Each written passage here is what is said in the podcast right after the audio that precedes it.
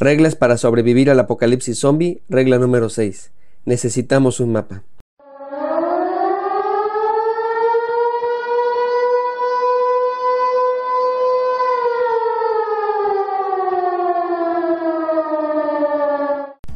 En cualquier apocalipsis zombie un mapa es de mucha utilidad. Sirve para ubicar estaciones de combustible, farmacias, tiendas, armas, refugio, etc. Sin un mapa estás frito. Todos, absolutamente todos, bueno, menos los psicópatas, tenemos un mapa, una brújula que nos va guiando a qué camino tomar. Les pongo algunos ejemplos. Para algunos, la guía es el corazón. Es un consejo muy común en películas, libros, en internet y hasta en casa. Haz lo que te dicte tu corazón. Él siempre te llevará por buen camino. El problema con este consejo es que es muy subjetivo. En muchas ocasiones, si nos gana el enojo, todo lo vemos mal. Si nos dejamos arrastrar por la tristeza, todo se ve peor. Debemos reconocer que nuestro juicio muchas veces está nublado por esas emociones. ¿Cómo pudiera ser eso una buena guía? Este razonamiento emocional distorsiona la realidad. Les pongo ejemplos. Si estamos tristes y nos pasa algo malo, pensamos que somos unos tontos, que no servimos para nada. Si estamos de malas, nuestra tolerancia baja considerablemente. Si sentimos celos, razonamos que ya no nos quieren o que ya no somos importantes. Vivir así es una trampa. Nos creamos una verdad distinta a la realidad, asumida por nuestros propios sentimientos. El razonamiento emocional nos evoca a una tormenta perfecta, a un caso absoluto de pensamientos distorsionados donde rara vez quedamos ilesos. El problema es que juzgamos las conductas de los demás con base a cómo nos sentimos en ese momento. Otros proponen que su guía debe ser la razón. Esta manera de ver al mundo intenta ser más objetiva. Busca que nuestros actos estén gobernados por la lógica. El problema es que también debemos reconocer que regularmente somos egoístas. Como decía mi madre, queremos todo para acá y nada para allá. El filósofo alemán Emmanuel Kant dice que hay una desconfianza en el ser humano por el poder del deseo. Alguien más añade, araña a un altruista y verá sangrar a un hipócrita. La misma Biblia dice que tenemos una tendencia hacia el mal, somos pecadores. Si el problema está en nosotros, nosotros no podemos solucionarlo. Por más que intentemos generar leyes, reformas, principios o valores, todos ellos emanan de nuestra mente, por lo que son frutos del árbol envenenado. La racionalización es una forma de negación que nos permite evitar el conflicto y la frustración. Explico lo que quiero decir. Buscamos razones aparentemente lógicas para justificar o encubrir los errores, debilidades o contradicciones que no queremos aceptar o con las cuales no sabemos cómo lidiar. Es un mecanismo de rechazo que nos permite lidiar con los conflictos emocionales o con las situaciones estresantes internas o externas, inventando explicaciones tranquilizadoras pero incorrectas para los pensamientos, acciones o sentimientos propios o ajenos, con el objetivo de encubrir los motivos verdaderos. Déjeme decirlo en términos más simples.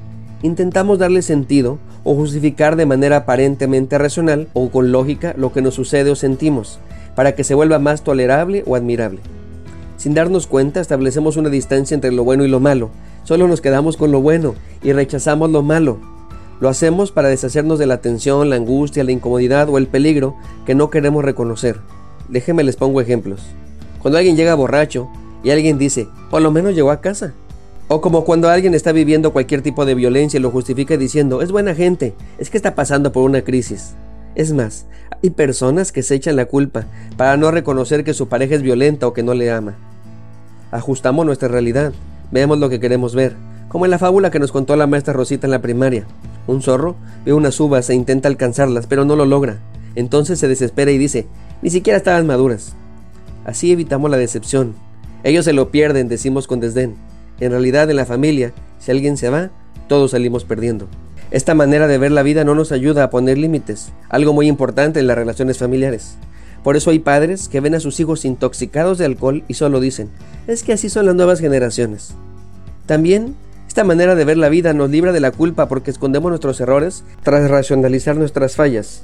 Es que la escuela no es para mí, es que lo mío, lo mío no es la familia, es que de cualquier modo nuestra relación no iba a funcionar, es que así es mi carácter. Nos quitamos la responsabilidad en lugar de aceptarla. Como podemos darnos cuenta, la razón no siempre es una buena guía, así como la emoción puede engañarnos. Nos vamos alejando más y más de la realidad, de manera que nos impide aceptarla. Aunque las razones que busquemos pueden ser nobles, si no son ciertas porque se sustentan en una lógica defectuosa, sus resultados a largo plazo pueden ser negativos. Para otros la experiencia es el camino por seguir, su guía es el sentido común, pero como dijo Sherlock Holmes, el mundo está lleno de cosas obvias que nadie, por casualidad, alguna vez observa. Esta propuesta para orientarse en la vida depende de nuestra capacidad de observación y reflexión. Además, el sentido común es distinto en cada país en el que vivimos, de los amigos con los que nos juntamos, del trabajo que tenemos o de la familia misma. Y del mismo modo es afectado por nuestras emociones y nuestro egoísmo. Como dijo Voltaire, el sentido común es en realidad el menos común de los sentidos. El sentido común se adquiere en gran parte de nuestra propia experiencia, de aquello que hemos visto, sentido y vivido. De ahí que tu sentido común, aquello que es lógico para ti, puede no serlo para mí. Por lo tanto, no debemos dar nada por sentado. A veces lo que se considera que es de sentido común es un auténtico sinsentido. Con razón mi mamá decía, ojalá todos los niños vinieran con un instructivo. ¿Qué camino debemos tomar? Algunos predicadores dicen que la Biblia no es un manual de vida. Concuerdo con ellos porque un manual te dice exactamente qué hacer, nos proporciona instrucciones exactas. Y la Biblia no nos dice exactamente qué hacer, por lo menos no en todo. No nos dice exactamente con qué persona debemos casarnos, tampoco nos dice exactamente qué carrera debo estudiar. Sin embargo, yo creo que la Biblia es más bien un mapa que nos guía. No nos dice con quién debemos casarnos, pero sí nos dice qué características debe tener. No nos dice qué carrera estudiar, pero sí nos dice qué clase de estudiante debemos ser, es decir, nos señala el rumbo. El Señor Jesús buscaba constantemente hacer la voluntad de Dios. No ha habido ni habrá nadie más bueno que Él y hasta él mismo se cuidaba de no dejarse guiar por las emociones, ni por el sentido común, ni por la lógica humana. Sabemos que él le dijo al Padre en medio de la angustia, hágase tu voluntad y no la mía. Veámoslo de este modo. La emoción le susurraba, para de sufrir. La razón le decía, es una locura. El sentido común le gritaba, no lo hagas. Pero Dios le guiaba, hazlo. Otro ejemplo es cuando el maestro fue tentado en el desierto. El diablo le tentó pidiéndole que convirtiera las piedras en pan. Hagamos el mismo ejercicio. La emoción le decía, hazlo, tienes hambre. La razón le decía, tiene sentido lo que dice, vales mucho como para morir aquí, hazlo. El sentido común le gritaba, ya hazlo, mueres de hambre. Pero Dios le guiaba diciendo, no solo de pan vivirá el hombre, sino de toda palabra que sale de la boca de Dios. En todas las tentaciones, Cristo siguió a través de la palabra escrita de Dios, lo que ustedes y yo conocemos como la Santa Biblia. Cristo enseñó a sus discípulos a dejarse guiar por la Biblia. Les dio una porción de la escritura que está en Mateo capítulo 23 versículos del 1 al 2. Entonces habló Jesús a la gente y a sus discípulos diciendo, En la cátedra de Moisés se sientan los escribas y los fariseos. Así que todo lo que os digan que guardéis, guardadlo y hacedlo, pero no hagáis conforme a sus obras, porque dicen pero no hacen. Los maestros de la ley, por muy equivocados que estuvieran, enseñaban la ley de Dios, y por eso valía la pena hacerles caso. Podemos decir que al ver lo hipócritas que son, la emoción les decía, aléjate de ellos, son de lo peor. La razón les decía, no les hagan caso, son hipócritas. Y el sentido común, esto que enseñan, no sirve. Pero Jesús, Dios mismo encarnado, les dijo, lo que ellos enseñan hagan caso, porque están enseñando lo que Dios le dijo a Moisés. En otras palabras, están enseñando la Biblia. Fui a Veracruz a ver a un amigo en Jalapa y él me dijo que me llevaba al aeropuerto. Todo iba bien, aunque íbamos con el tiempo justo, él me garantizaba que si llegábamos a tiempo, que no me preocupara. Llegamos a un tramo en la carretera que estaba con mucho tráfico, no se podía avanzar. Prácticamente estaban detenidos los vehículos. Obviamente yo me empecé a preocupar. Le dije, creo que ya voy a perder el avión. Él me dijo, no te preocupes. Busca en el mapa de tu celular una vía alterna. El GPS nos indicó instrucciones y pregunté, ¿sabes esta ruta? Él me dijo, no, pero no te preocupes. Si allí dice, llegaremos. Así que comenzamos a dejarnos guiar por el mapa. Todo marchaba bien. Hasta nos convino porque el tiempo de llegada marcaba menos. De pronto, el mapa dice, vuelta a la derecha, pero no había carretera. Era una desviación a una terracería. Una vez más le dije a mi amigo, dice que demos vuelta allí, ¿estará bien? Él me dijo, no te preocupes. Si el mapa dice eso, hay que hacerle caso. Nunca me ha fallado. Debo de reconocer que yo no estaba tan confiado como él. Yo buscaba por lo menos un auto que estuviera delante de nosotros, o de perdis uno que nos viniera siguiendo, pero no había ninguno. Me dije a mí mismo, tranquilo, Dalai, tal vez es un solo pequeño tramo. No fue así. Seguimos un buen rato. Ya ni hablábamos mi amigo y yo, estábamos muy al pendiente del camino.